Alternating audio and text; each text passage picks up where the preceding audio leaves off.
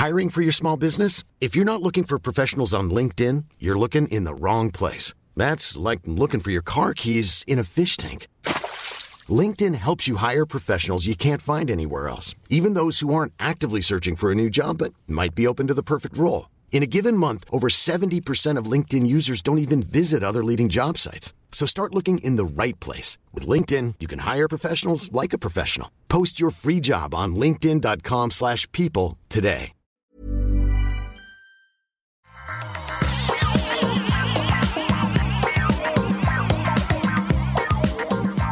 Bonjour à tous et bienvenue sur le Rendez-vous Tech, l'émission où on vous résume toute l'actu tech, internet et gadgets. Je suis Patrick Béja. Nous sommes en février 2021. C'est l'épisode numéro 391. J'ai réussi à avoir toutes les informations d'un coup et cet épisode vous est présenté tout particulièrement par les patriotes qui soutiennent l'émission, spécifiquement Stéphane, Ranald Hubert-Bézet, Lionel Godelot, euh, Claude Girel, Coco, Christopher Brooks, Johan Adjo, euh, Adjovi et Muji. On se demande si c'est euh, Muji Ryohin ou juste Muji.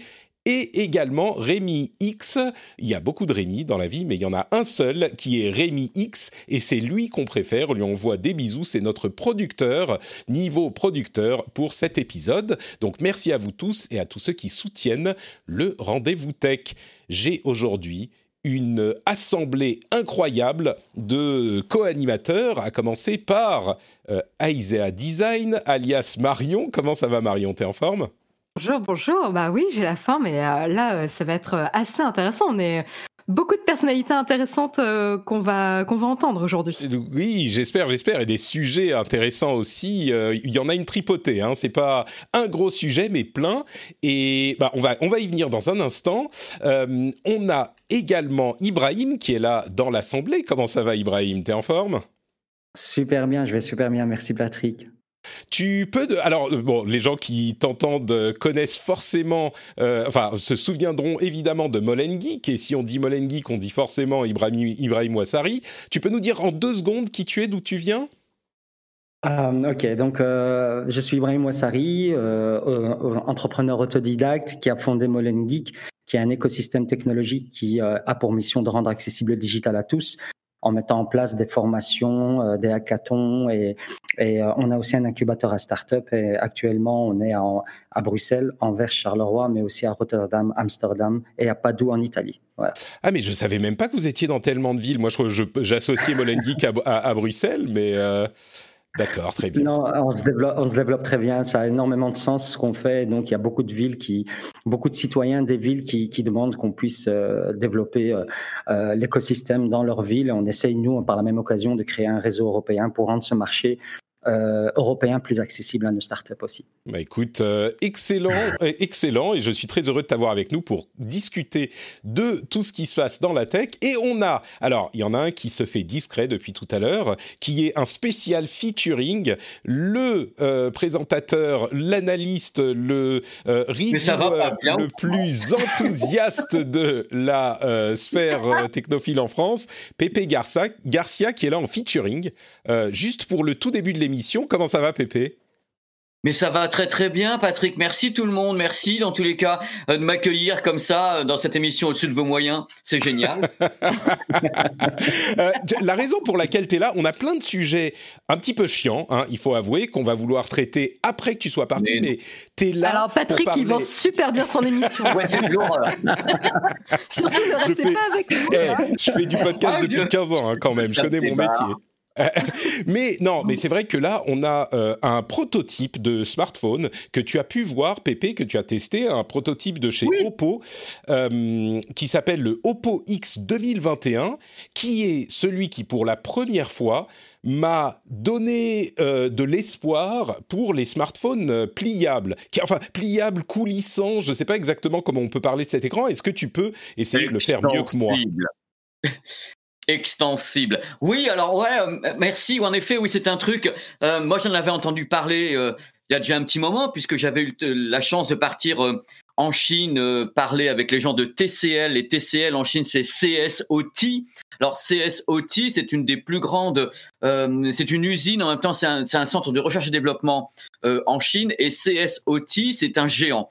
c'est un géant et TCL en est la marque entre guillemets. Mm. Et, et m'avait déjà montré il y a, il y a deux trois ans des, prototypes d'enroulables, d'extensibles. Et CSOT, il faut savoir que, que des gens qui sont actionnaires de CSOT, c'est notamment LG qui travaille avec eux, il y a Oppo qui travaille avec eux, donc c'est vraiment très très gros.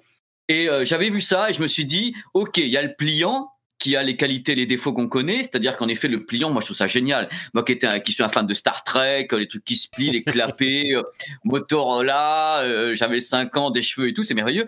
Et euh, le truc c'est que que je me suis dit bon, ça c'est sympa le pliant, mais si on pouvait essayer de trouver autre chose aussi, ça serait pas plus mal.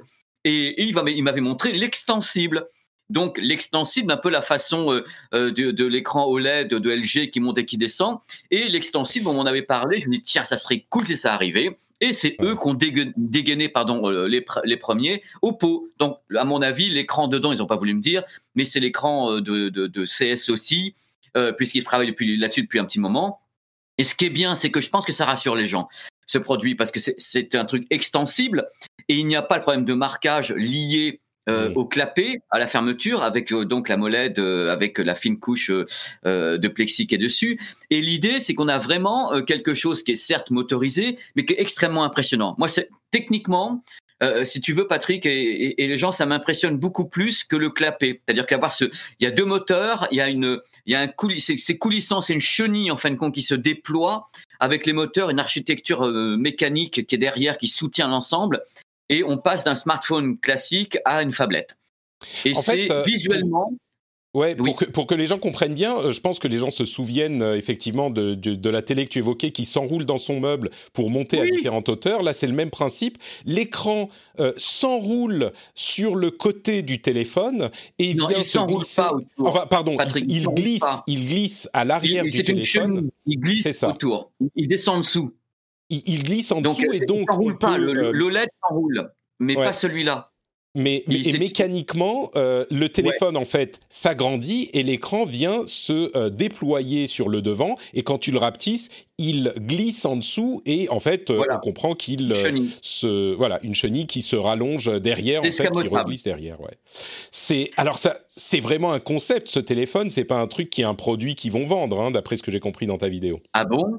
Ah, ah, ah, ah, bon ah, ah, ah, ah bon? Bah écoute, franchement. Enfin, ils n'ont rien à annoncer maintenant, en tout cas. Non, non, mais attends, tu, tu sais très bien ce que c'est. Euh, nous sommes, euh, nous, nous, sommes des journalistes.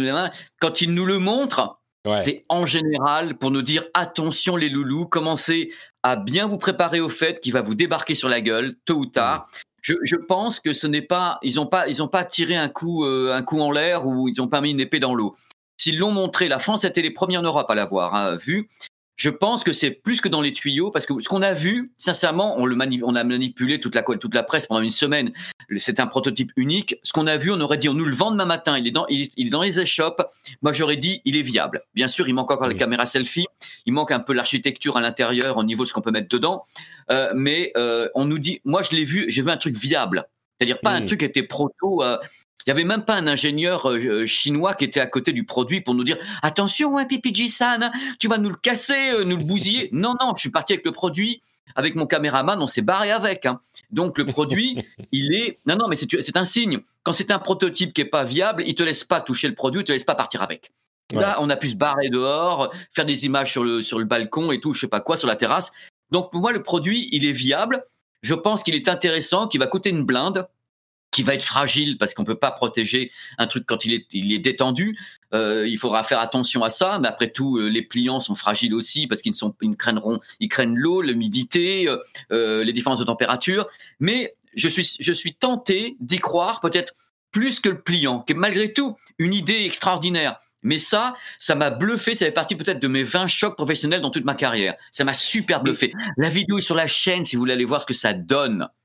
Elle est effectivement sur la chaîne de. sur la chaîne PP World, elle est, mais elle, est, assez magnifique. Euh, pour qu'on ait une idée un petit peu de, la proportion, on a un téléphone qui fait une taille de téléphone à peu près classique et qui s'étend sur la euh, largeur, qui gagne quoi 40% de surface à peu près, euh, quelque chose comme 40 ça? 40% à 50%, ouais. Ouais.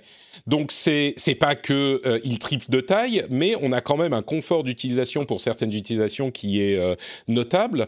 Et ils avaient eux certaines applications qui utilisaient cette euh, fonctionnalité. On imagine que il faut développer les applications spécifiquement pour ça, mais Android se dirige dans cette direction depuis un moment déjà de toute façon, ils le font pour le fold. Mais oui et non, parce qu'en fin de compte, ce qui permet le produit, quand on regarde la vidéo, euh, justement, j'ai fait exprès de filmer le produit quand il s'étire. Il y a une adaptation déjà du logiciel et bien sûr, il peut faire une colonne, deux colonnes, trois colonnes. Donc, il peut aménager déjà des applications existantes sans avoir à les étirer. Il peut mettre une à côté de l'autre. Il peut faire une sorte de fondu. C'est assez bien fichu. Les mecs ont bien pensé le truc. Ça m'a beaucoup.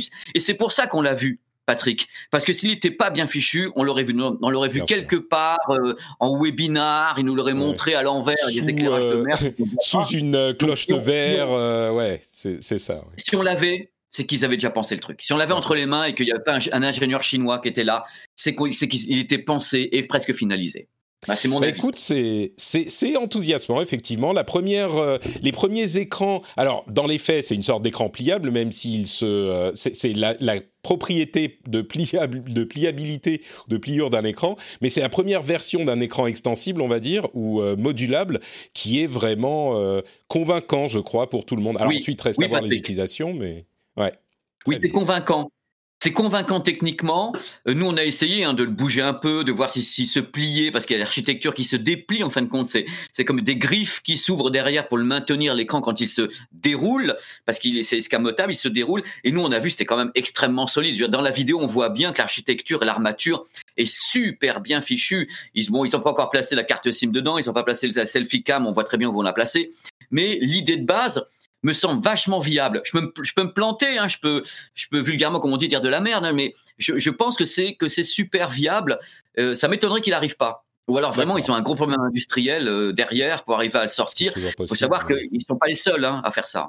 Bien sûr, oui, on peut imaginer que même euh, l'une des raisons pour lesquelles ils l'ont montré comme ça en version prototype, c'est peut-être qu'ils savent que ça va arriver derrière euh, de d'autres constructeurs et qu'ils ont voulu euh, être les premiers. D'accord. Bah très bien, merci beaucoup Pépé. C'était un plaisir. Mais un plaisir pour nous, un plaisir pour nous comme toujours. Merci beaucoup. Est-ce que tu peux nous dire où on peut te retrouver sur l'internet, notamment ta chaîne PP World, bien sûr, sur YouTube. Mais dis-nous tout.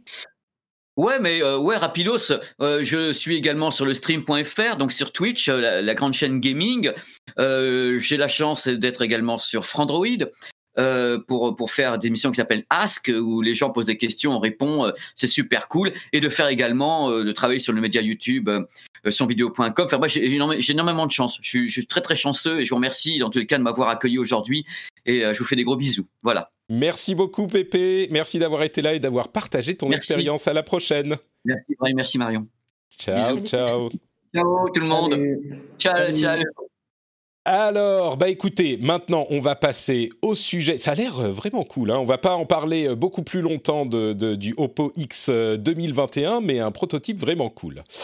Maintenant donc, euh, merci encore Pépé, maintenant donc les sujets un petit peu moins sexy, euh, des sujets plus sérieux et importants bien sûr, euh, qu'on va évoquer. Il y en a plein qu'on va évoquer, donc on va pas essayer de pas passer trop longtemps sur chaque sujet. contrairement à ce qu'on fait d'habitude dans l'émission, il n'y a pas un énorme sujet sur lequel on va passer une demi-heure, mais plein de petits sujets. Et le premier d'entre eux, c'est le fait que Google et la presse française a annoncé qu'ils étaient arrivés à un accord pour euh, que Google rémunère les grosses institutions de la presse, enfin une euh, association euh, spécifiquement, pas une association, mais je vais vous dire, le nom c'est l'une de celles qu'on avait évoquées il y a quelques semaines, l'Alliance pour la presse d'information générale, qui est en gros un regroupement des plus gros sites de, presse et des plus gros organes de presse en France. Et ils vont donc distribuer sur les trois prochaines années 22 millions de, dollars annuellement à 100 121, 121 publications. Alors ça, c'est pas quelque chose qui est complètement nouveau comme information. On savait qu'ils étaient en train de travailler là-dessus.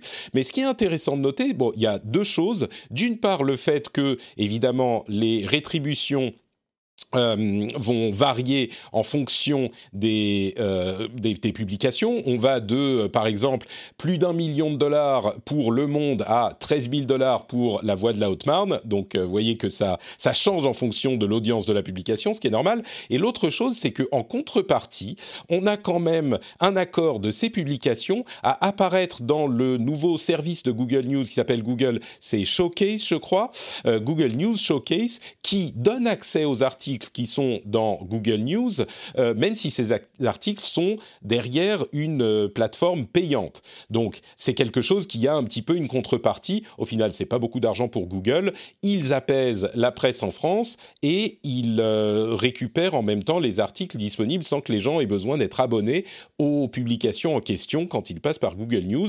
C'est une bonne affaire pour tout le monde, sauf peut-être pour la presse qui ne fait pas partie de ces grosses institutions qui n'est pas hyper contente. Et j'ai vu plusieurs voix s'élever notamment sur Twitter, pour dire euh, c'est bien gentil, c'est encore les gros qui se goinfrent et les nouveaux qui n'ont pas euh, fait des des, qui n'ont pas fait des mains et des pieds euh, sur avec le gouvernement et sur Internet et qui se démerdent tout seuls, eh ben, ils sont encore laissés sur le côté. Bon, c'est e-, effectivement notable. Je vous confirme que le rendez-vous tech, n'étant pas un organe de presse officiel, ne recevra pas d'argent de Google. Donc, je peux encore euh, continuer à dire que Google, ils sont vraiment méchants. Non, je plaisante, je ne remets pas du tout en question euh, l'indépendance de la presse, évidemment, euh, vous le savez bien. Une remarque sur ça, c'est bien, c'est pas bien? Est-ce que Google a capitulé? Est-ce que c'est un coup de Trafalgar pour faire taire les la presse tant que, en continuant à les exploiter de la part de Google? Qu'est-ce que vous en pensez? Euh, Ibrahim, est-ce que tu veux t'exprimer euh, là-dessus? Euh, moi, oui, je peux, je peux. Enfin, la problématique par rapport à, ça, c'est, on se demande qui profite de l'autre, en fait, parce qu'il y a aussi les organes de presse qui, qui, profitent de Google pour pour se faire référencer, et donc quand même euh, euh, rendre leur contenu visible et pouvoir euh, sur leur page pouvoir vendre de la publicité aussi sur leur page. Le, le, fait que Google accepte de, de, de, payer, je pense que voilà, ça, ça, ça remet quand même l'église au milieu du village parce qu'il y a une, une, certaine toute puissance de Google aussi par rapport euh, au moteur de recherche et, et, et, donc pour pouvoir trouver ce genre d'article, euh, on, est, on est à plus que 22, 22 millions par an, hein, vu qu'il y a 10 millions qui sont aussi payés pour, euh, sur trois ans pour qu'il n'y ait pas de procès. Euh, et, tu as raison, 76 millions au final. Exactement. Et il y a même des grands, des, je veux dire, des, euh, je crois que Le Monde et des grands noms comme ça reçoivent aussi 3 millions à part qui n'ont rien à voir avec. Euh, oui, Le Monde, Le Figaro et Libération euh, ont négocié en plus de cet accord 3 millions d'euros chacun par an que Google doit, doit leur payer. C'est assez comment dire, on a vraiment l'impression d'avoir affaire. Je, je, sais pas vraiment comment juger au final. J'ai vraiment l'impression d'avoir affaire à des gens qui ont j'ai l'impression d'avoir affaire à des, organes de presse qui ont fait pression sur un géant de l'internet et qui ont fait un petit peu, qui ont eu une attitude de euh, mafieux en disant ah si vous nous donnez pas ce qu'on veut, vous allez avoir des problèmes. Hein. Mais en même temps, se dire que Google euh, a été exploité par des, organismes minuscules à l'échelle de Google comme euh, comme Le Monde ou Le Figaro ou ce genre de choses je sais pas, c'est Google est quand même pas un petit euh, petit acteur qu'on peut bousculer s'ils ne veulent pas. Donc je sais pas quoi en penser. Euh, a, priori, euh, Google n'a pas été n'a pas eu le couteau sous la gorge. Hein. C'est plutôt eux qui ont présenter les termes de l'accord et il n'y a pas eu de négociation. Euh, c'est vous êtes content avec ça, si vous n'êtes pas content, eh ben personne vous trouvera parce que vous serez plus référencé sur Google. Enfin, je veux dire le la force euh, et, même en France, la France du moteur de, la force du moteur de recherche Google est quand même euh, incontournable et les, les, médias, en tout cas les, les, journaux, ne peuvent pas se passer de Google pour mener les, les, utilisateurs sur leur site internet et donc être rémunérés et gagner de l'argent aussi sur le contenu euh, qu'ils produisent. Donc c'est je suis d'accord avec vous, c'est un sujet très complexe et, et je suis pas sûre aussi que ça soit euh, euh, très scalable dans la mesure que là ça, ça met un précédent en France. Ouais, c'est ça. Exactement. S'il faut qu'il fasse ça à chaque pays, ça va être ça va être particulièrement euh, compliqué, chronophage pour les équipes de, Google. Euh, et, aussi l'autre point qui a été largement critiqué, c'est l'opacité des termes de l'accord, c'est-à-dire sur quelle base vous avez défini telle rémunération pour le monde comparé à c'était l'autre, c'était la voie la voie de la Haute-Marne. comment sur, quoi, sur quelles données vous êtes basé pour définir la rémunération? Euh, est-ce que c'est le nombre d'abonnés? Est-ce que euh, c'est le nombre de visiteurs sur le site internet? Enfin, je, je, sais rien. C'est peut-être euh, basé sur le pouvoir de nuisance des différents membres du, du, lobby, peut-être. Bon. Et, c'est là où, en effet, ça pose vraiment un gros problème pour la, la compétition, la concurrence dans le domaine journalistique. C'est ouais, quand même assez particulier comme euh, problématique. C'est vraiment de se poser la question, c'est où ça va s'arrêter au fait. Là, c'est les journalistes. Bah, euh, il y a plein de créateurs de contenu euh, qui, ont, qui ont des pages web et tout. Est-ce qu'eux aussi peuvent demander? Et, et si on revient, on va dire, ça c'était quand même euh, un système déjà connu. On a tous connu, enfin, je ne sais pas si Marion, mais, mais, je crois que Patrick, toi, tu as connu les bottins téléphoniques. Hein. Tu, dis que je suis vieux, c'est ça? J'ai connu, j'ai connu. Écoute, on est de la même génération, je pense. Donc, tu as connu les bottins téléphoniques, mais est-ce qui, qui, qui est-ce que c'est, est-ce que tu te voyais demander une rémunération parce que ton nom euh, apparaissait dans le bottin téléphonique ou tu voyais ça plus comme un service où les gens pouvaient te trouver parce que tu étais dans le bottin téléphonique Tu vois, c'est un peu, tu vois, c'est cette question de parasite ou pas parasite, qui, profite de qui. Euh, et, donc voilà, maintenant en tout cas, il y a une, porte qui s'est ouverte et on ne sait pas où elle va s'arrêter parce que voilà, il y, a, plein de créateurs de contenu, il y a plein de gens qui, euh, je veux dire, qui, pourraient aller dans la, avoir la même démarche et demander aussi d'être rémunérés. Te confirme que euh, si Google veut me, donner, de l'argent, euh, je ne suis pas forcément forcément contre. Faudrait voir les, les conditions. C'est marrant parce que Microsoft a appuyé sur le fait que euh, dans le cadre de la loi en Australie qui veut euh, la rémunération par indexation euh, de manière un peu plus large, Microsoft euh, insiste sur le fait que non, non, mais on pourrait, nous, moi, on pense qu'il faudrait que tout le monde fasse ça, il n'y a pas de problème. Donc c'est vraiment un, une, une, preuve de plus du fait que chacun essaye d'y trouver son, son, comment dire, son intérêt, puisque Microsoft, si Google est en position un petit peu plus difficile, Microsoft en bénéficie avec son propre moteur de recherche. Donc bon, ils sont là en train de, d'aiguillonner. Là, c'est très, c'est très opportuniste euh, de la part de Microsoft. Euh, je dirais pas de mauvaise foi, mais c'est limite quand même. Au moins opportuniste. il y a, y a d'autres sujets euh, qu'on, va évoquer, notamment le fait que Huawei a engagé un procès contre la FCC. En gros, je vais vous résumer les choses, mais l'administration Biden est en train de mettre en pause les actions contre TikTok et contre euh, euh, WeChat d'ailleurs, mais sur Huawei, il reste relativement ferme. Et donc Huawei est en train d'essayer de, euh, d'arrêter les actions contre contre bah, la société en arguant du fait que bon, il y a plusieurs actions légales, mais en tout cas, le gouvernement Biden ne touche pas à Huawei, mais il touche à TikTok. En tout cas, ils disent bon, on va faire une review des raisons de cette action. Et pour le moment euh, arrêtons les menaces, on va dire. Et une autre chose qui est intéressante, qui est reliée à l'histoire de Huawei, c'est que à la fois en Europe et aux États-Unis, on a des actions qui euh, essayent de, sur le moyen long terme, qui essayent de remettre la fabrication de puces euh, dans le euh, euh, giron de l'action euh, locale. C'est-à-dire que en Europe et aux États-Unis, il y a des plans de grande envergure qui vont tenter de ramener la fabrication de puces pour une dans une certaine mesure en tout cas, de manière locale, c'est-à-dire en Europe et en Europe pour l'Europe et aux États-Unis pour les, États-Unis. C'est quelque chose qui est au niveau fédéral européen enfin de l'Union, pardon, pas fédérale, de l'Union européenne. Euh, on, nous a dit depuis euh, des années que c'était pas possible de se mettre à fabriquer des puces parce qu'il y a une expertise et une euh, spécialité, une, expérience spécifique qui est difficile à reproduire. Alors ça veut dire que c'est peut-être difficile sur un ou deux ans, mais si on voit sur plus longtemps et s'il y a un engagement général au niveau gouvernemental, c'est sans doute possible parce qu'il n'y a pas de raison.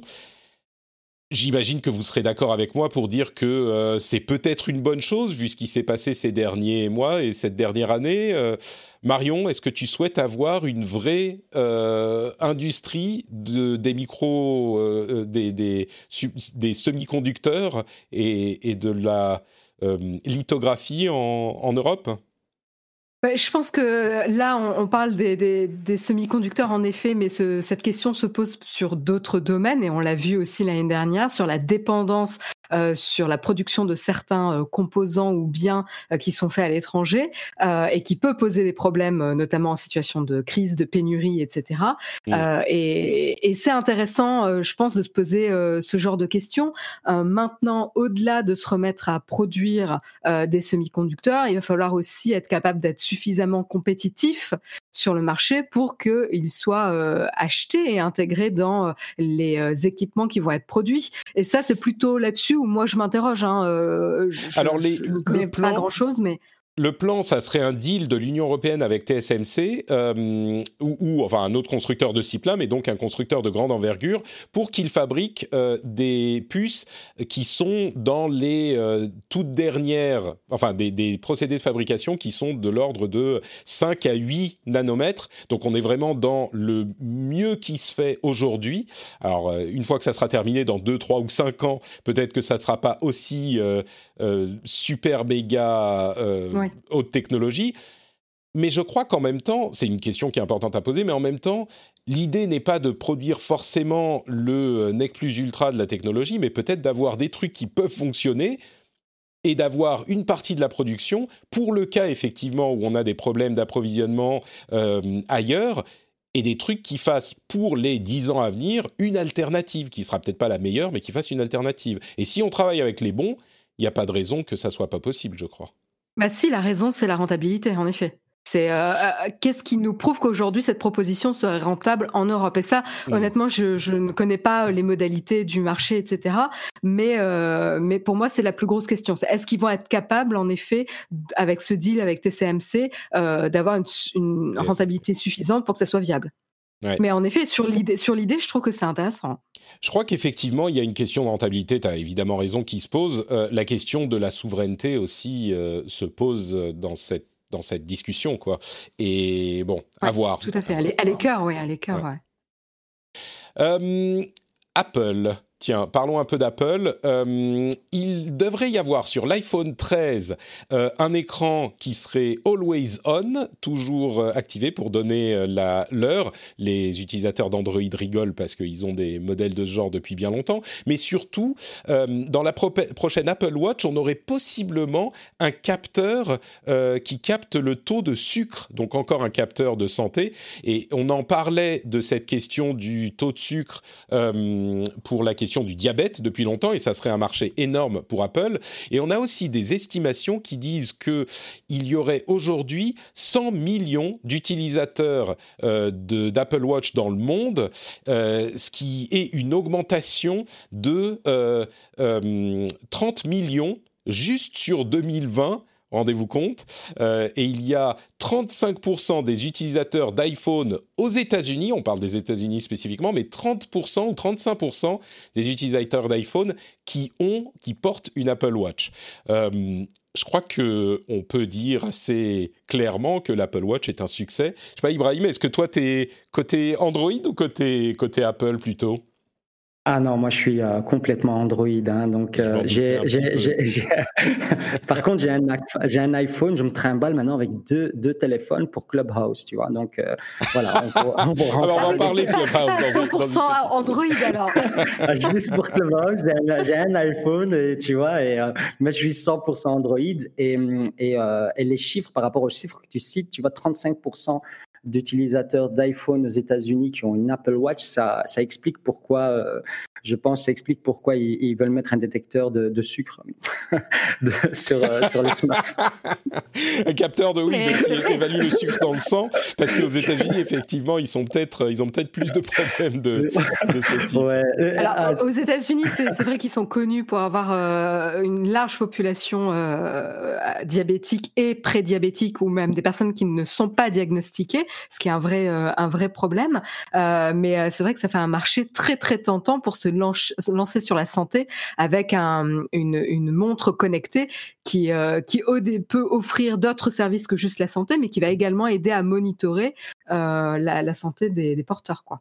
Exactement. Je pense qu'il y, a un effet confinement aussi, hein, où là, il y a plein de gens qui ont voulu faire euh, du sport chez eux et par eux-mêmes, vu que les salles de sport étaient fermées et, vu qu'on était confinés en général, les gens voulaient se bouger et donc ils se sont tous équipés, je pense, avec euh, des, euh, des, Apple Watch et ça fait que voilà, ils en ont vendu 30 millions en 2020, c'est ce qui est juste énorme. c'est assez impressionnant. Très impressionnant, mais aussi je pense que euh, elle s'est trouvée l'Apple Watch ces dernières années. On le dit depuis euh, depuis un moment. Euh, c'est un objet qui avait plein de petites utilisations, mais qui n'était pas complètement convaincant. Et puis là, depuis quelques années, c'est vraiment euh, le, sport essentiellement et la santé.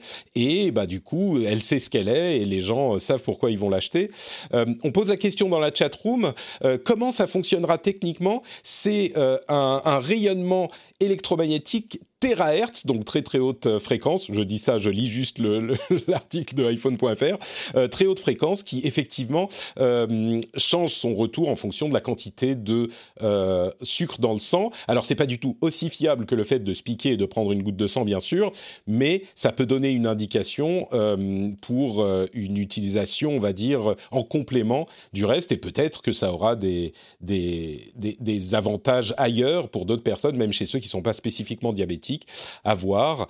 Euh, et puis c'est encore un brevet, hein, donc peut-être que ça ne sera pas sur la prochaine, mais c'est possible. Je mentionne aussi que Facebook, qui n'est jamais bien loin quand il s'agit de copier euh, le succès des autres, euh, est en train de concevoir une montre, enfin serait en train de concevoir une montre pour Android qui aurait des, qui se concentrerait sur la santé et le sport, euh, qui devrait être lancé en 2022. Et ils sont aussi en train de concevoir un, euh, outil type Clubhouse, donc de chat audio, euh, qui serait là au tout début de leur développement. Mais comme on le disait, bah, ça va arriver. Du coup, là, on, on te parle pile à toi, Ibrahim. Clubhouse sur Android et une sorte d'Apple Watch sur Android, mais les deux viennent de Facebook. Est-ce que tu es prêt à les utiliser ou est-ce que tu dis non?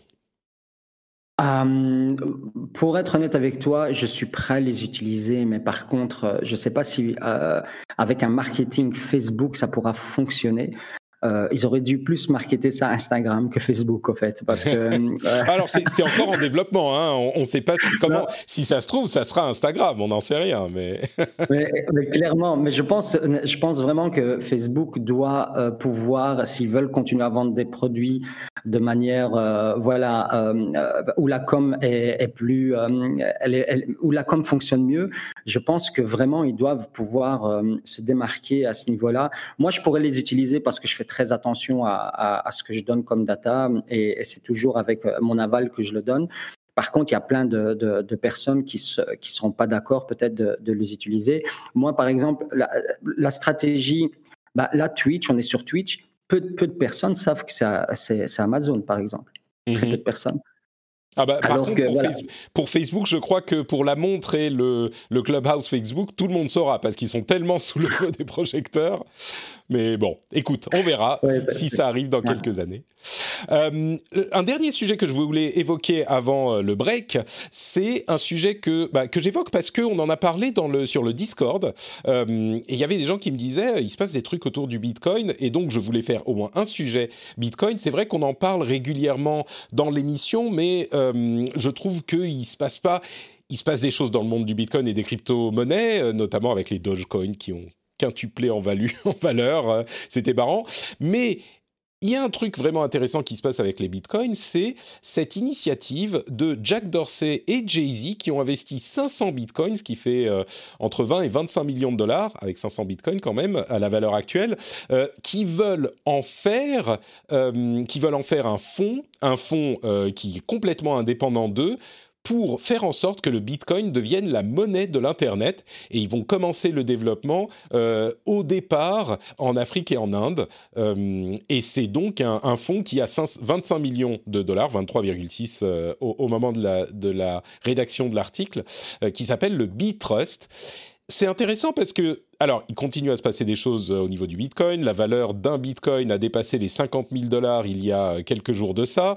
Et souvenez-vous, ils étaient à 10 000 il y a quelques années. Hein, donc, et même bien en dessous, évidemment, si on repart un peu plus loin. Mais là où ça me paraît intéressant, c'est que des gens comme, je ne sais pas pourquoi, euh, Jack Dorsey et Jay-Z ensemble, c'est un peu étrange, mais pourquoi pas. Le truc, c'est que le, Bitcoin a énormément de problèmes. Son instabilité est une, un problème évident. L'hostilité de certains gouvernements en est un autre. Euh, il y a également le fait que la consommation électrique du Bitcoin, pour le minage bien sûr, ça représente, euh, je ne sais plus en, quantité d'énergie spécifique combien c'était, mais c'est l'équivalent d'un pays comme la Norvège. Le minage aujourd'hui du Bitcoin, la quantité d'électricité que ça consomme, mais il n'y a pas que le minage, il y a les transactions. Les transactions prennent super longtemps, à moins de payer pour l'accélérer, parce qu'elles sont basées sur des calculs également, les transactions, et elles utilisent énormément d'électricité aussi. La résolution d'une transaction prend euh, parfois plusieurs minutes, parfois même plus longtemps que ça, euh, une heure ou deux, ou même plus, en fonction de la priorité, et surtout, ça consomme également de la... Euh, je, je, dis peut-être une bêtise sur la durée de la transaction, mais en tout cas, c'est pas du tout, du tout, du tout instantané, c'est au moins 30 minutes, voire plus, et la consommation électrique est, conséquente également. Les crypto-monnaies sont très intéressantes, mais le Bitcoin est installé de fait et par défaut comme la crypto-monnaie la plus utilisée, et clairement elle est utilisée, elle sert dans, elle a une vraie utilité sur Internet et ailleurs, mais elle est techniquement euh, problématique, je trouve. Donc, le fait, l'idée d'en faire la monnaie de l'internet, c'est pas euh, extensible à jamais le Bitcoin, j'ai l'impression. Je suis, on va pas, je vais pas, je suis pas inquiet, mais je suis circonspect, on va dire, par rapport à cette initiative et le Bitcoin en général. C'est mon petit. Euh, c'est mon petit laïus sur le Bitcoin. Ibrahim, tu, as un avis sur le Bitcoin? Je vois que tu te t'apprêtes à parler. Euh, moi, je suis très euh, crypto euh, sceptique, donc voilà. Moi, j'ai pas été beaucoup à l'école, donc il faut qu'on m'explique les choses simplement. Qu'est-ce, quelle valeur il y a derrière une crypto-monnaie, à part la valeur qu'on veut bien lui donner, à part donc une valeur de spéculation. Donc, et quand on veut, quand Jay-Z et, et, Jack Dorsey veulent en faire une une monnaie de l'internet Est-ce que c'est la blockchain qui veut le faire et veut l'utiliser comme technologie pour Non, le Bitcoin existant. C'est vraiment le Bitcoin existant. Hein. donc, euh, c'est pas une. Oui. Bah, déjà, c'est limité, c'est limité à 21 millions, je crois, euh, les, les, les, bitcoins. C'est pour ça que c'est aussi cher. Et, c'est très populaire. C'est l'une des Après, ça se divise. Hein. Un bitcoin, tu peux en avoir une, euh, une division au, millième de, je sais pas combien exactement, mais ça se divise très, très, très euh, en, en fractions très faibles. Donc. Je, ah, voilà, moi pour moi ça reste une valeur spéculative tant qu'elle n'est pas liée à, un actif ou, ou, en tout cas à, une demande de, crédit ou à, ou, un, PIB d'un pays ou peu importe, mmh. tu vois. Ça reste une valeur très spéculative et, ça me, et ça me, pour moi, enfin voilà, moi j'ai, il y a, y, a, y a, très peu de monde qui arrive encore à, pouvoir l'expliquer très clairement. Euh, la valeur est basée sur quoi? Bah, il y a plein de gens qui te diraient oui, mais c'est la même chose dans, le, dans la bourse, c'est la même chose pour les euh, monnaies les vraies monnaies entre guillemets, l'euro ou le dollar, c'est pas tout à fait vrai parce qu'évidemment on est adossé à une économie qui est plus fiable. Oui, ça peut être décoloré d'une valeur réelle, mais il y a quand même une valeur réelle derrière, même si elle est décolorée euh, en partie. Mm-hmm. Et pour répondre à la question que se posent certains, notamment dans la chatroom, euh, une transaction de banque classique consomme beaucoup beaucoup moins que la transaction Bitcoin au niveau euh, de la de, de l'électricité. Donc c'est pas vrai de dire que ça consomme autant. Donc bon et puis il y a ensuite le problème du fait que les gouvernements ne veulent pas que le Bitcoin soit considéré comme une monnaie, mais c'est un avoir qui fait qu'on peut être imposé dessus, euh, etc., etc. Et en même temps, certains gouvernements disent il faudrait qu'on ait une sorte de stablecoin pour euh, se préparer à une transition de ce type-là et qu'on puisse utiliser un stablecoin stable qui soit prêt, donc une crypto-monnaie, mais faite sérieusement par un État et du coup, euh, moi je dis, mais le Libra de Facebook, c'est exactement ça. Je sais plus comment il s'appelle maintenant, ils ont changé de nom. Mais c'est ça, c'est ça qu'ils ont préparé. Donc euh, prenez ça, c'est tout ça. Et, justement, par rapport à Libra, euh, comme toi, je ne me rappelle plus du dernier nom de. C'est pas. Oui, non, je sais plus. Est-ce que justement le fait que Jack Dorsey soit derrière justement le fait de soutenir Bitcoin, ce serait pas aussi pour couper l'arbre sous le pied à, Facebook? Ah, J'en sais rien. C'est vraiment une question. J'ai pas l'impression que euh, Dorsey soit particulièrement belliqueux avec euh, avec Facebook. Ils en ont pas, mais peut-être. C'est un angle intéressant. J'y avais pas pensé. Bon, on va continuer euh, dans les sujets divers qu'on va évoquer. On va encore faire euh, plaisir à tout le monde en parlant de Clubhouse dans une seconde. Mais je voudrais avant ça euh, quand même dire un mot sur Patreon. Vous savez que Patreon, c'est le système qui vous permet de soutenir le rendez-vous tech. Vous pouvez choisir, alors vous pouvez pas payer en Bitcoin, hein, peut-être heureusement ou malheureusement, mais vous pouvez choisir de donner 1 euro, 2 euros, 3 euros pour l'émission, l'émission que vous appréciez bien sûr, et vous choisissez absolument tout, la somme que vous donnez, combien vous donnez, combien de temps vous donnez, vous pouvez vous arrêter quand vous voulez, et en contrepartie, vous avez des bonus super cool, des bonus comme euh, le fait d'avoir les émissions sans pub, sans cette promo au milieu, sans euh, euh, avec des, des, contenus bonus en plus de ça, des petits éditos sympas où je vous parle de ma vie et de la manière dont je fais le rendez-vous tech. vous avez également une extension de la newsletter. Vous pouvez bien sûr vous vous abonner à la newsletter publique, mais il y a une newsletter étendue qui est distribuée aux patriotes. Vous avez également accès aux notes de l'émission avec timecode si vous voulez sauter certains euh, passages qui vous intéressent un petit peu moins, etc., etc. Il y a des tonnes de euh, bonus super cool et en plus de ça, bien sûr, vous avez le plaisir, la joie, le bonheur de soutenir une émission que vous appréciez. C'est euh, d'une pierre deux coups, d'un euro euh, de bonheur, je pense qu'on peut dire ça comme ça. Vous allez sur patreon.com slash rdvtech et le lien est bien sûr dans les notes de l'émission et vous pouvez soutenir l'émission. Euh, vous pouvez le faire tout de suite depuis votre smartphone. C'est magique, hein ça marche qu'il soit Android ou iOS. C'est un truc universel qui s'appelle Internet, le web. Ça fonctionne super bien sur les deux plateformes et même sur Windows. Donc, euh, soit vous le faites maintenant quand vous êtes euh, en train de vous balader soit vous attendez de rentrer chez vous, vous mettez vos clés dans le bol et vous pouvez euh, à ce moment vous rappeler que cling, les clés qui font dans le bol, et eh ben ça veut dire Patrick, il faut aller voir ce qui se passe sur patreon.com/rdvtech. Euh, vous pouvez faire quand vous voulez, comme vous voulez, vous arrêtez quand vous voulez. Franchement, euh, il n'y a pas de raison de se priver. En plus, avec les bons bonus, c'est patreon.com/rdvtech et je vous remercie tous de soutenir cette émission et de me permettre de faire mon travail de d'animateur et de podcasteur à temps plein et de me consacrer à ce travail que j'adore évidemment et je vous adore en retour puisque vous me permettez de le faire. Patreon.com slash rdvtech. Le lien est dans les notes de l'émission. Planning for your next trip? Elevate your travel style with Quince. Quince has all the jet-setting essentials you'll want for your next getaway, like European linen premium luggage options, buttery soft Italian leather bags, and so much more. And it's all priced at 50 to 80% less than similar brands. Plus, Quince only works with factories that use safe and ethical manufacturing practices. Pack your bags with high-quality essentials you'll be wearing for vacations to come with Quince. Go to quince.com slash trip for free shipping and 365-day returns. Hiring for your small business? If you're not looking for professionals on LinkedIn, you're looking in the wrong place. That's like looking for your car keys in a fish tank. LinkedIn helps you hire professionals you can't find anywhere else, even those who aren't actively searching for a new job but might be open to the perfect role. In a given month, over 70% of LinkedIn users don't even visit other leading job sites. So start looking in the right place. With LinkedIn, you can hire professionals like a professional. Post your free job on linkedin.com slash people today. Alors, euh, Clubhouse, tiens.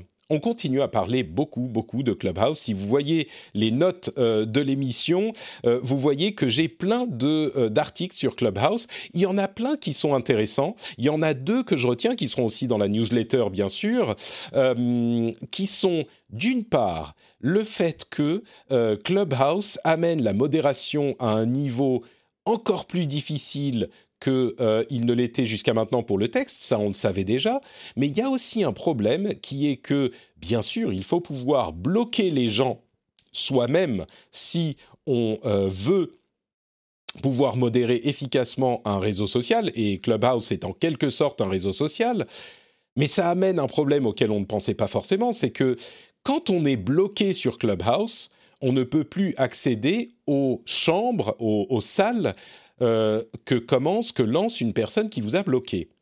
Et là où sur Twitter ou Facebook, euh, si le profil n'était pas privé, on pouvait encore aller voir une discussion publique, même si on était euh, bloqué, parce qu'en n'étant pas logué sur le service, eh ben, on peut aller voir ce qui se passe sur le flux de la personne en question. Et si c'est un flux public, il est intéressant et important qu'on puisse avoir accès à l'information.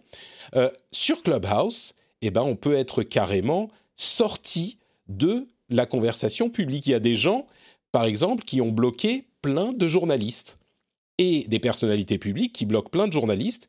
Et du coup, il est très difficile pour ces journalistes d'aller écouter ce qui se passe dans les salles lancées par ces personnes-là. Alors, dans l'article, la personne en question euh, argue du fait qu'il faut pouvoir continuer à bloquer sur Clubhouse malgré ce problème, mais il est hyper intéressant de noter que ce problème peut être un, vrai problème, véritablement euh, euh, euh, éthiquement, moralement problématique, parce que si c'est une personnalité qui a une valeur publique et que on ne peut plus accéder à, ce que la personne dit ou explique, c'est quand même quelque chose à considérer quoi il y a d'autres sujets, comme par exemple le fait que Clubhouse est en train de euh, créer en audio ce qu'ont créé les réseaux sociaux. C'est un article de Ben Thompson sur Stratechery qui explique de, quelle manière on va pouvoir euh, reproduire avec un outil comme Clubhouse ce qui a été fait euh, par les réseaux sociaux, c'est-à-dire un truc centralisé qui peut être ensuite monétisé et qui connecte très facilement le créateur de contenu à son audience, un truc que n'a pas aussi bien réussi le podcast, et je suis assez d'accord que le podcast a des euh, problématiques différentes, mais en gros l'effervescence continue autour de Clubhouse, il y a des gens qui disent que ça ne sert à rien, bon, tu, l'utilises clairement, Ibrahim. Euh, tu te trimbales même avec un iPhone pour euh, l'utiliser et pour pouvoir y avoir accès. C'est une mode ou tu crois que ça va avoir un impact durable sur la communication audio?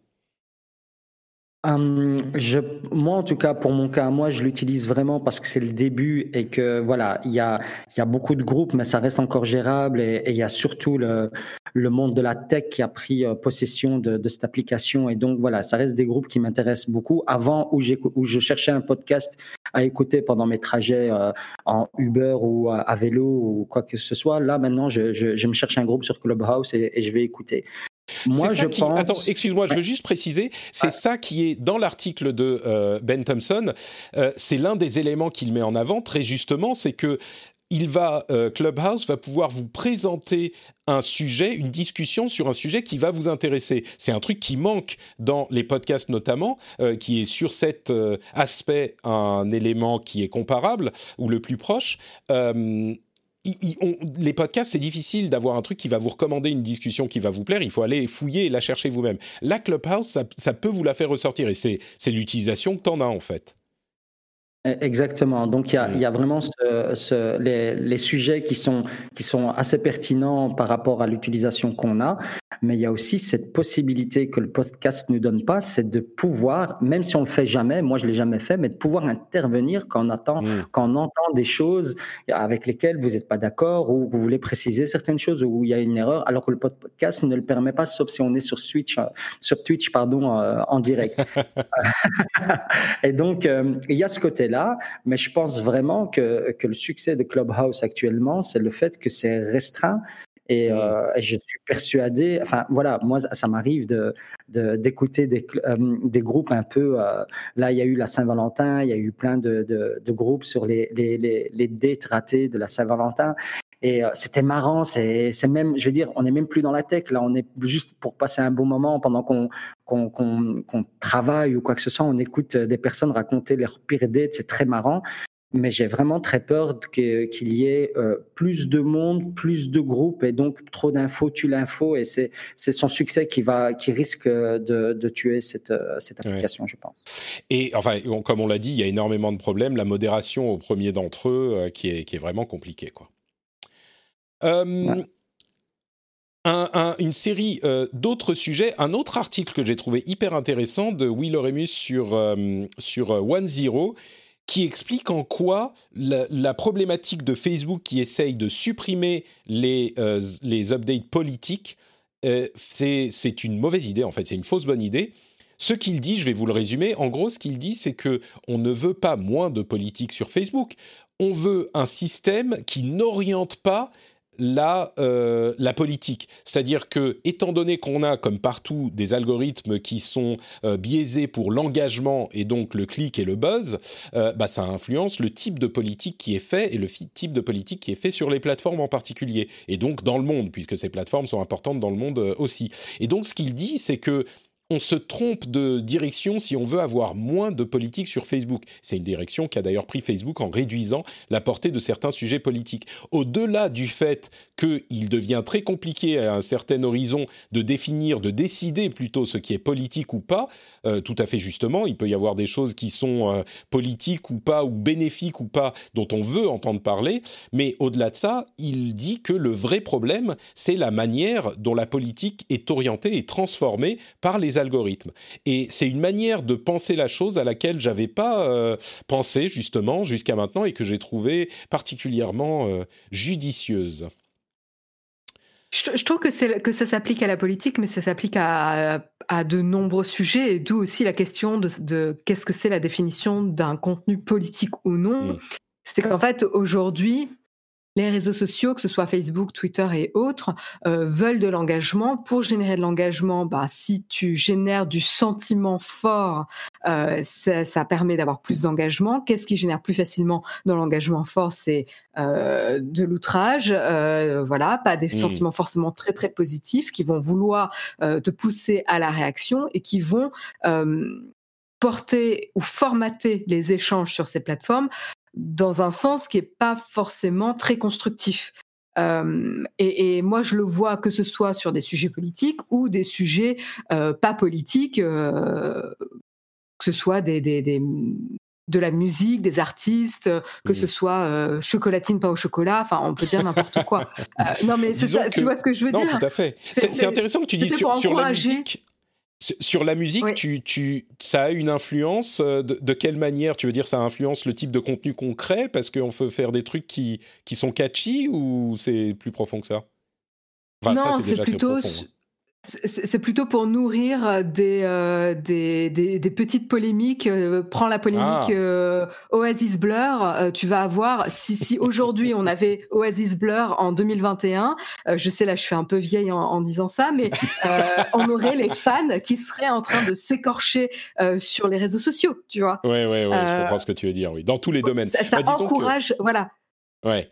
Disons que euh, tous les domaines sont touchés, je suis d'accord. Euh, la politique est peut-être l'un des domaines auxquels il faut prêter encore plus attention que, que les autres, même si aucun n'est anodin Exactement, mais en fait, c'est juste que la politique, c'est beaucoup plus facile d'avoir des clivages d'opinion mmh. en politique, ou euh, tu vois, dans, dans, tout ce qui est euh, anti-vax, etc., euh, santé, il y a des sujets comme ça, des domaines qui sont particulièrement sensibles et qui vont générer ce genre de, de, pas de radicalisme, mais d'opinion tranchée voilà, euh, et on va avoir du mal à s'écouter, à écouter les, les, les arguments mmh. des uns et des autres. Et en fait, les réseaux sociaux poussent un petit peu à ce type d'échange. En tout cas, moi, c'est mon impression personnelle, c'est que euh, la manière dont on, on, va orienter et, booster les tweets ou les messages euh, qui vont pousser à l'engagement, ça va orienter le type d'échange qu'on va avoir, pas forcément sur les domaines en eux-mêmes, mais sur la manière d'avoir ces échanges. Et je pense que c'est ça aussi le problème.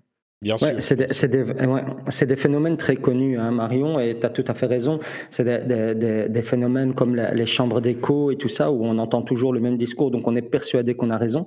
Et, euh, et, et, donc en politique, c'est quand c'est un message politique, c'est super important de pouvoir euh, euh, de pas pouvoir calquer ça sur le même algorithme et de pouvoir faire en sorte que par exemple euh, que les, personnes qui ont un discours un peu plus radical ne, ne puissent pas avoir que des discours comme ça pour confirmer ce qu'ils ont commencé à penser ou et, en faire une confirmation dans leur esprit. Donc sur, cette, sur l'algorithme en lui-même, je suis assez d'accord qu'il faut pouvoir, en tout cas pour les messages politiques, pouvoir diversifier euh, les messages pour au moins que les citoyens puissent avoir le panel et pas toujours le même, euh, le même genre de message et être convaincus. Mais, mais, tu tombes là dans le, problème que soulevait Patrick, c'est-à-dire qu'est-ce que tu définis comme politique ou pas, et à quel moment tu dois inclure de la diversification ou pas?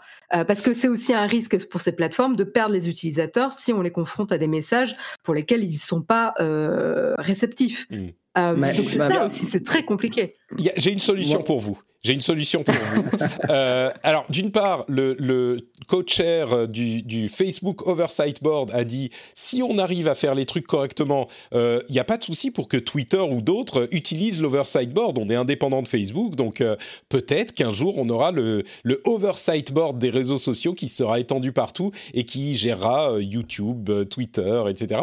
Bon, l'idée est intéressante, mais surtout, la solution, c'est Jack Dorsey qui a euh, suggéré l'idée d'avoir un store pour les algorithmes. Et c'est une idée qui est vraiment intéressante. Je ne suis pas convaincu que ça aide ou que ça amplifie le problème, mais qui s'est dit, bah, on a Facebook, Twitter ou d'autres réseaux sociaux qui ont les données et on peut vous proposer différents types d'algorithmes. Un algorithme qui va euh, privilégier les sujets plus légers, un algorithme qui va vous montrer des sujets euh, intéressants, des sujets scientifiques, des sujets politiques, etc. Mais avoir des choix dans les types d'algorithmes. Alors évidemment, on va se dire, euh, il y aurait des algorithmes plutôt conservateurs, des algorithmes plutôt libéraux, pour ne parler que des États-Unis. Mais là encore, je trouve l'idée intéressante, peut-être euh, à explorer, en sachant bien que euh, ça peut aussi mener à des catastrophes. Mais, mais l'idée, je l'ai trouvée intrigante, on va dire. Ouais, je trouve que là, ça rejoint un petit peu ce que disait Ibrahim, où en fait, on va se retrouver devant des personnes qui n'ont qui, pour lesquelles ils vont voir, euh, bon, c'est déjà le cas aujourd'hui et je pense qu'on l'a toujours eu à, n'importe quel moment, mais qui vont avoir, qui vont voir le monde sous des prismes complètement différents et, et on aura beau leur dire les faits scientifiques sont ceux-là, et eux, ils vont dire, bah non, moi, c'est pas ce que je vois. Je, je c'est pas mon monde. Et, comment tu veux avoir une discussion constructive dans sur cette base-là? Euh, Après, encore une fois, c'est un sujet extrêmement compliqué tu, peux imaginer euh, des algorithmes qui s'appellent genre euh, euh, Only Facts, No Fake News, qui soient en train de faire remonter les plus grosses fake news de la Terre, ou tu vois les trucs, le, Free Speech Central, où tu vas avoir que du free speech, où tout le monde, tout le monde peut parler, qui serait un refuge pour des contenus discriminants, ce genre de choses. Enfin, clairement, ça peut déraper. Mais, mais l'idée, je la trouve, je la trouve vraiment séduisante. Bref, on verra si ça se concrétise. Euh, encore quelques sujets avant de se quitter parce que je sais que Marion en plus doit euh, filer et moi mon fils est malade. Donc on va même pas faire d'after show cette fois-ci. Désolé mais mon fils est malade, il est à la maison donc il va falloir que je file.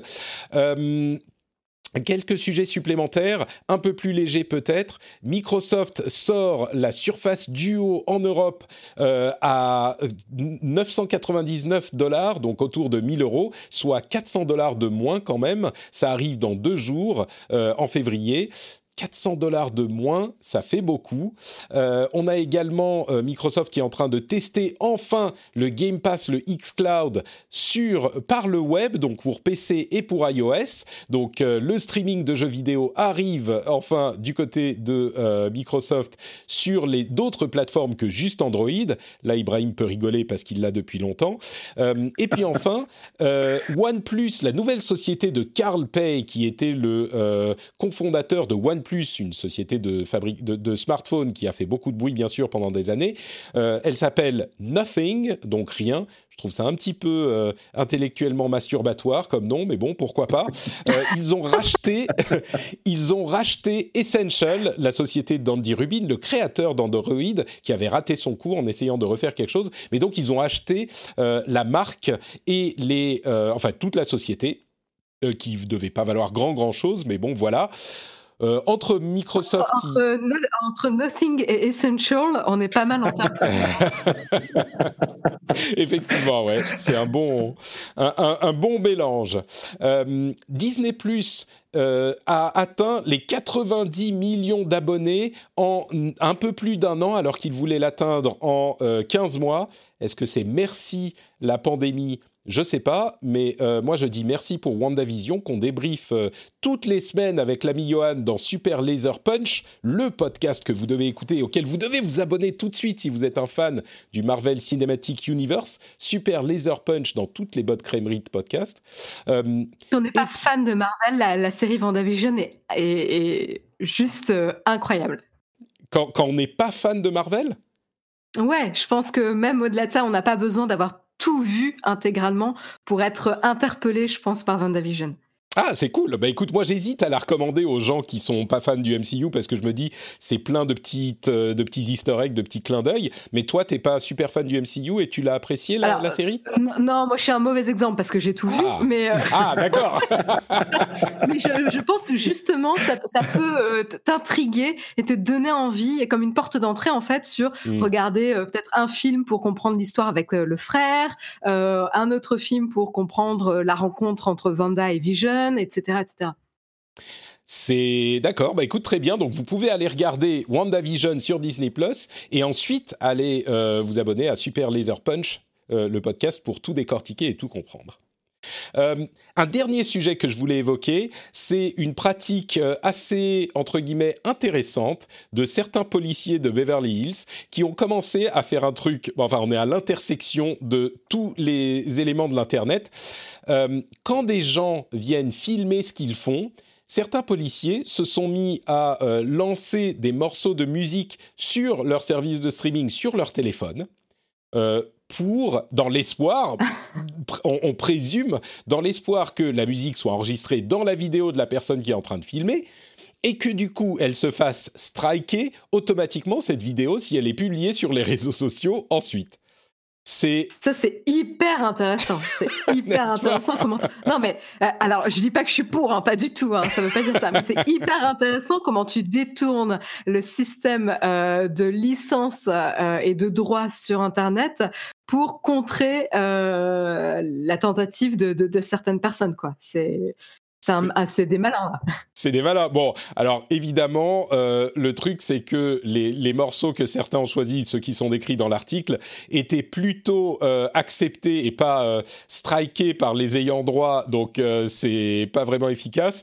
Euh, l'article d'ailleurs recommande de manière assez assez humoristique de jouer plutôt des, des, trucs des Beatles, parce que eux, ils rigolent pas, les ayants droit strike tout partout.